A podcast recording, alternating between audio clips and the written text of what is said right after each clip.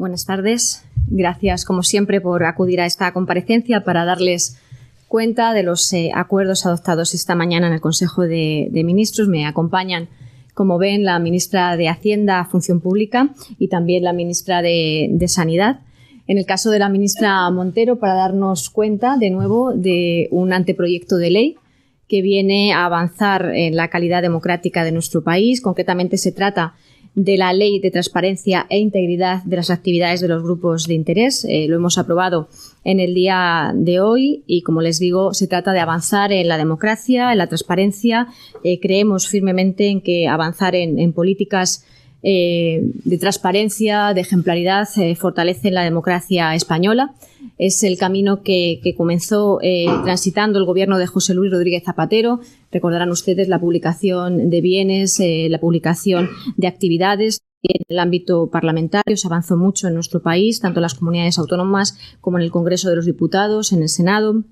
Y en esta legislatura la ministra también ha trabajado importantes eh, proyectos de ley que tienen que ver con la dación de cuentas de las administraciones públicas, como esa ley también en tramitación de evaluación de las políticas públicas. Se trata, en definitiva, de reforzar la democracia con ejercicio de transparencia y ejemplaridad. Y reforzamos también la democracia en nuestro país cuando eh, lo hacemos protegiendo el modelo constitucional del Estado del Bienestar. Y por eso también la ministra de Sanidad eh, abordará eh, de nuevo una importante apuesta por la sanidad pública, un compromiso de este Gobierno que creemos oportuno también seguir fortaleciendo a la vista de las situaciones en las que comprobamos los efectos perversos de la ausencia de ese compromiso con una sanidad pública, gratuita y universal. El Consejo de Ministros ha dado luz verde, será lo que nos explique la ministra, a eh, un nuevo paquete de ayudas para reforzar la, sostenibilidad del Sistema Nacional de Salud, el plan estratégico eh, enmarcado en el plan estratégico de salud de vanguardia, de medicina personalizada, de precisión, en definitiva, se trata de conectar los avances de la ciencia con los avances para la medicina. También una importante eh, decisión que se ha visto hoy en el Consejo que tiene que ver con el éxito de la colaboración público-privada y cómo hemos conseguido eh, que España también se convierta no solo en ese referente por la vacunación y la lucha eh, frente a, la COVID, sino también en el avance a través de la vacuna IPRA. Y yo brevemente eh, les voy a dar eh, algunas cifras que tienen que ver también con un compromiso de este Gobierno, que es no abandonar la inversión pública, avanzar en cohesión eh, territorial. Y por eso hoy me quiero detener en algunas eh, de, estas, eh, de estas inversiones que tienen una incidencia muy importante en distintas comunidades autónomas, en Asturias, en Castilla-La Mancha y en Cataluña. El primer, la primera inversión a la que me quiero referir es, un, es desde un tramo muy importante en la alta velocidad que une León con, con Asturias eh, tiene que ver con el tramo León-La Robla Pola de Lena. Son 28,4 millones eh, de euros. Saben ustedes que esta variante ferroviaria, ferroviaria la de Pajares, es eh, un paso muy importante. representa un reto, además, sin precedentes en el ámbito de la ingeniería y la construcción. Es una inversión muy esperada por parte de Asturias y avanzamos con este contrato para el mantenimiento de este tramo. Estamos autorizando este contrato.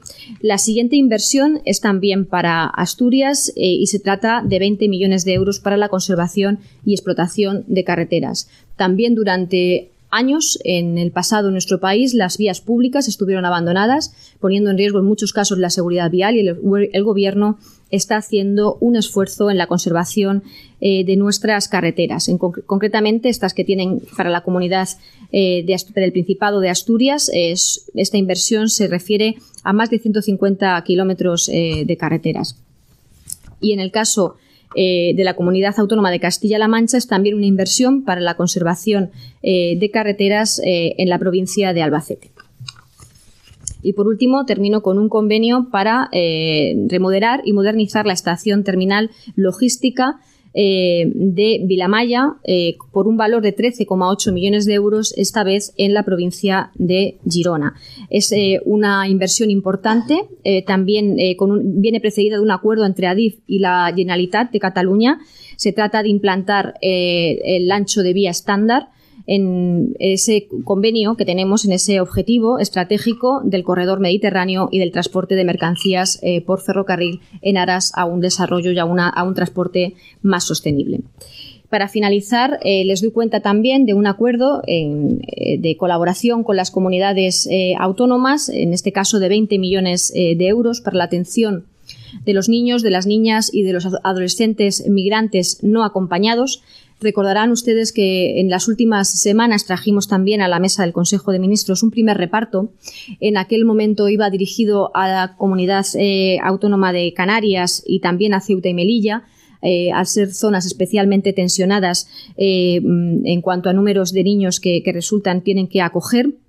Y en esta ocasión son 20 millones de euros que ahora eh, tendrán que, en conferencia sectorial, avanzarse los criterios de, distribución. En definitiva, se trata de dar dignidad a, estos menores que llegan a nuestro, a nuestro país.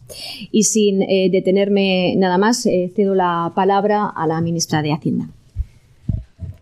Pues muchas gracias, ministra portavoz, y buenas tardes a todos y a todas. Y efectivamente vamos a profundizar en el anteproyecto de ley que hemos denominado de transparencia y de integridad en las actividades de los grupos de interés y que hoy el Consejo de Ministros ha dado el visto bueno en primera vuelta.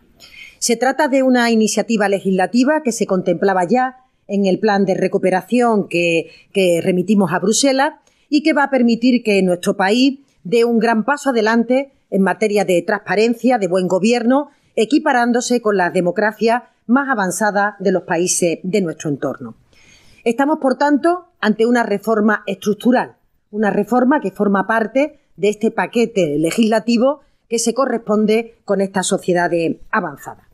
Siempre decimos que el Gobierno no solo está prestando atención a lo urgente, a las preocupaciones básicas que están en el día a día de los ciudadanos, como por ejemplo las medidas que ponemos en marcha para combatir la subida de precios y que han permitido que España sea el segundo país con la inflación más baja del conjunto de la eurozona, sino que además tenemos las luces largas que están permitiendo impulsar un amplio paquete de reforma para mejorar nuestra transparencia. En este segundo caso es donde se encuadra esta ley que, eh, como digo, eh, vamos a, a intentar clarificar qué elementos sustanciales expone. En concreto, regulamos por primera vez en nuestro país las relaciones entre los grupos de interés, los conocidos normalmente como los lobbies, y los altos cargos de la Administración General del Estado y el conjunto del sector público. Es así que, en primer lugar, el anteproyecto recoge que, se considera que podríamos denominar actividad de influencia.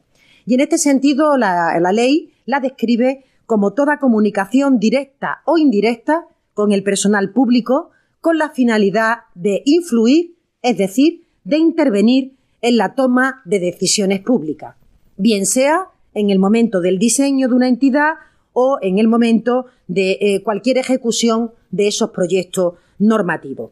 Por tanto, todos los grupos que se organizan con carácter privado, que benefician sus intereses o los de terceros, están eh, incorporados al objetivo de esta norma.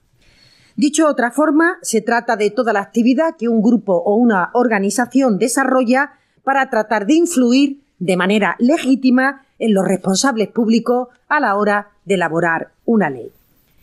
Es importante aquí aclarar eh, algunas eh, consideraciones respecto a lo que realmente no serán considerados como lobby o por tanto quedan excluidos del ámbito de esta norma. Por ejemplo, las propias administraciones públicas y sus relaciones entre sí. Es obvio que todos estamos defendiendo el interés general de los ciudadanos. Por ejemplo, los organismos públicos, las organizaciones internacionales públicas, llámese la ONU, llámese UNICEF, por supuesto la Comisión Europea o las autoridades públicas extranjeras. Tampoco se considerarán lobby los partidos políticos, las organizaciones empresariales, los sindicatos o cualquiera otra en el ejercicio de, sus funciones constitucionales, por ejemplo también los colegios profesionales. Para llevar a cabo este control sobre los lobbies se va a crear un registro de grupos de interés de la Administración General del Estado que va a garantizar esta transparencia sobre el conjunto de actividades que desarrollan dichos grupos. Este registro estará disponible en el portal de transparencia y en el sitio web de la Oficina de Conflicto de Interés. Este registro de lobby tiene que incluir datos relevantes para el control de los mismos, como por ejemplo el domicilio, la sede de las organizaciones escritas, pero lo sustancial son las reuniones que se mantienen con el personal público de la Administración General del Estado.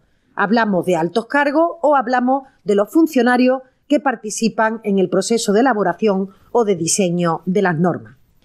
Igualmente, para poder inscribirse en el registro hay que aportar información que, identifique los ámbitos de interés, es decir, aquello que defienden estos lobbies, como por ejemplo la finalidad, el objeto social o la información financiera relativa al último ejercicio contable, indicando de forma expresa la parte imputable a la actividad de influencia. Por tanto, no es solo un registro identificativo o un registro eh, acumulativo de organizaciones, sino también que el objetivo es mostrar con detalle la actividad de estos lobbies. La norma es muy estricta, ya que los grupos que no estén inscritos en el registro no podrán contactar con el personal público para ejercer estas actividades de influencia. Igualmente, para garantizar el buen funcionamiento, los lobbies que estén anotados en este registro tienen que cumplir con un código de conducta donde, por ejemplo, se prohíbe ofrecer regalos, favores a los responsables públicos, independientemente del reproche penal que también ya está normativizado y que pueden conllevar este tipo de comportamiento. Por otro lado, la norma también combate las llamadas puertas giratorias. En concreto, un alto cargo público no podrá realizar actividades de lobby en materias relacionadas con sus competencias a lo largo de los, dos años siguientes al cese en su cargo. Para ello, se modifica la ley reguladora del ejercicio del alto cargo en la Administración General. Para garantizar todavía más transparencia de estos grupos en su relación con los poderes públicos, las actividades de los mismos que influyen en un proyecto normativo quedarán reflejados en la memoria de análisis de impacto de dicha ley, en la que llamamos la huella que va a permitir seguir en cada una de las leyes, en cada una de las normas, quiénes, en qué momento y sobre qué materia han participado a la hora de, eh, diseñarla o a la hora de elaborarla. Por último, el anteproyecto de ley tiene incorporado un régimen sancionador para estos lobbies en casos de infracciones, que evidentemente es proporcional a la gravedad de esas actuaciones y que incluso puede suponer la expulsión del registro de grupos de interés por un periodo de hasta tres años y, por tanto, la imposibilidad de poder concurrir a la elaboración de esas normas o de poder influir en su desarrollo. Yo diría que con esta nueva normativa España cubre una carencia que tenía nuestro ordenamiento a la hora de transparentar las actividades, insisto, legítimas de estos grupos de interés y responde, eh, eh, por añadido, a una demanda de la sociedad civil y de instituciones como la propia Comisión Europea, mostrando el compromiso de nuestro Gobierno con mejorar la calidad democrática de nuestro país. En segundo lugar, también les informo que hoy hemos elevado al Consejo de Ministros el segundo informe sobre el grado de cumplimiento de objetivos de estabilidad presupuestaria. Se trata de un trámite que viene recogido en la Ley de Estabilidad Presupuestaria y que confirma este nuevo informe lo que ya adelantamos en el mes de abril y es que nuestro país registró el año pasado la mayor reducción del déficit público de su historia. En concreto, sin incluir la ayuda financiera, España cerró el déficit público eh, con el 6,77% del PIB, lo que supone 3,2 puntos menos que en el ejercicio anterior.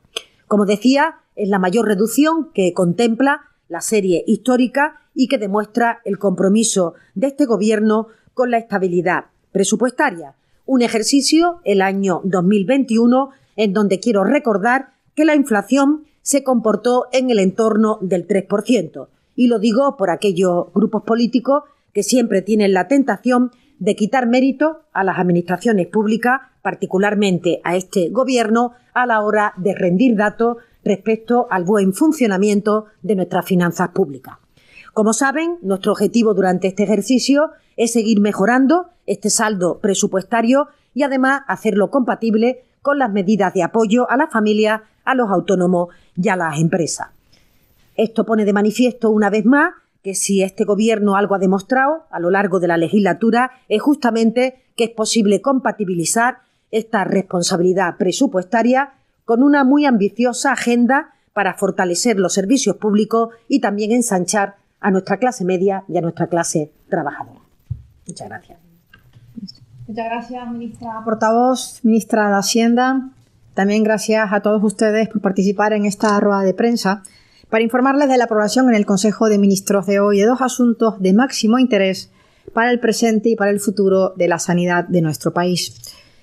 Por un lado, la autorización para la distribución territorial de los fondos para consolidar la medicina personalizada de precisión, en el plan que hemos denominado Plan 5P, y también, por otro, la aprobación, la suscripción al contrato marco de la Unión Europea para el suministro de la vacuna IPRA contra la COVID. La pandemia, la pandemia por COVID nos ha dejado muchas lecciones. Sin duda, una de las más importantes es la, necesidad de seguir abordando mejoras en nuestro Sistema Nacional de Salud para hacerlo más eficiente, más robusto y sobre todo más proactivo y más resiliente. Un sistema, en definitiva, que sea capaz de abordar los retos de presente, también de futuro, y hacerlo con atención a las necesidades de los pacientes y acorde, por supuesto, con los avances de la medicina, para poner estos avances a disposición de los profesionales sanitarios para el abordaje de las enfermedades. En este sentido, para el abordaje de las enfermedades, las pruebas genéticas constituyen una herramienta de enorme valor para conseguir, por un lado, un diagnóstico precoz, para mejorar también el pronóstico de enfermedades de alto impacto sanitario, pero también de alto impacto social. Nos estamos refiriendo a enfermedades raras, enfermedades oncológicas, incluso a enfermedades sin diagnóstico, que hacen que todas estas pruebas genéticas sean claves y determinantes para esto, pero también para la indicación del seguimiento de tratamientos farmacológicos óptimos cada vez con más frecuencia. Pensemos en biomarcadores específicos que contribuyen, por tanto, a dar mayor seguridad y eficiencia en el uso de los medicamentos. Para ello, el Ministerio de Sanidad está liderando e impulsando junto con las comunidades autónomas junto con el Instituto de Salud Carlos III, también con la red de agencias de evaluación eh, de tecnologías sanitarias, la consolidación en la cartera de prestaciones del Sistema Nacional de Salud de la medicina de precisión personalizada. El objetivo que perseguimos es que todos los pacientes, vivan donde vivan o acudan al centro hospitalario que acudan, reciban la misma atención y tengan, por tanto, acceso a las determinaciones genéticas que sean necesarias para el mejor diagnóstico, el tratamiento o su enfermedad, desplegando para ello toda la infraestructura que sea necesaria. Estamos hablando, para que nos hagamos una idea, de pruebas de cribado a cualquier edad, de pruebas de diagnóstico una vez hay síntomas de una determinada enfermedad, o de pruebas, por ejemplo, para tipificar ante, ante qué tipo de tumor estamos, un subtipo de tumor, y por tanto qué biomarcadores están presentes para guiar el tratamiento específico. Este proyecto consta brevemente de tres fases. La primera es actualizar la cartera común del Sistema Nacional de Salud en materia genética. Ya lo hemos hecho en el Consejo Interterritorial que celebramos a finales de diciembre del año 21.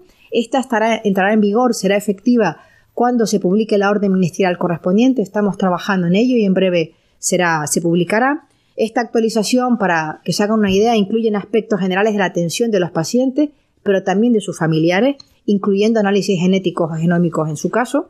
En segundo lugar, una vez actualizada la cartera, la concreción de la misma en el catálogo de prestaciones para que cualquier persona en cualquier lugar de España tenga en el catálogo de prestaciones a qué tipo de pruebas genéticas tiene derecho y por tanto conforme a la cartera de prestaciones del Sistema Nacional de Salud y además hacerlo de manera homogénea. Esto cohesiona el Sistema Nacional de Salud y esto accede a que cualquier persona pueda acceder a este tipo, a este tipo de tratamientos y siempre acorde con los avances científicos y en medicina que se produzcan.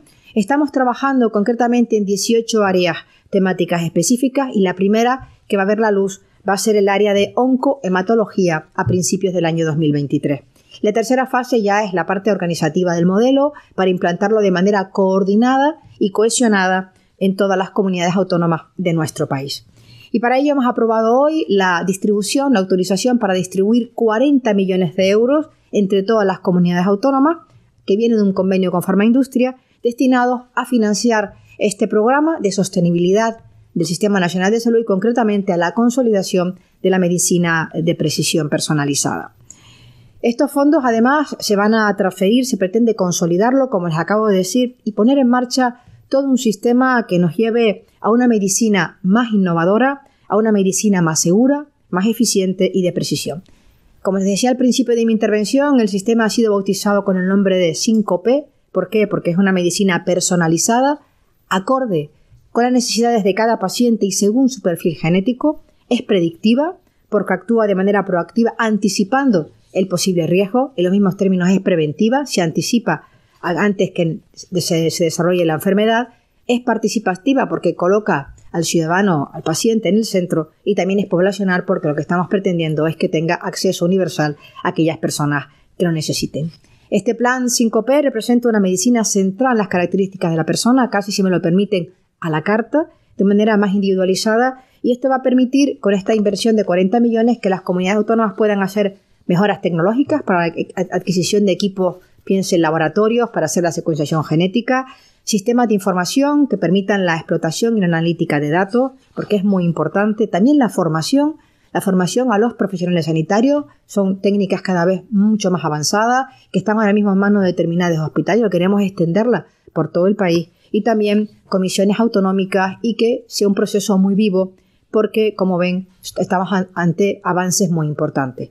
Este gobierno de progreso trabaja intensamente para mejorar la vida de la gente, impulsando este plan de medicina de precisión y también el plan estratégico IMPACT, que lo estamos haciendo de la mano del Carlos III para desplegar desde el punto de vista científico, de investigador, todo este plan de medicina especializada. Y va a tener, porque es una medida de gran calado, va a tener continuidad. Esto se, digamos que se incardina en el PERTE de salud de vanguardia, en los próximos presupuestos del año 23 y estamos confiados que sean aprobados, porque también va a haber una cantidad muy importante, 60 millones destinados a medicina genómica.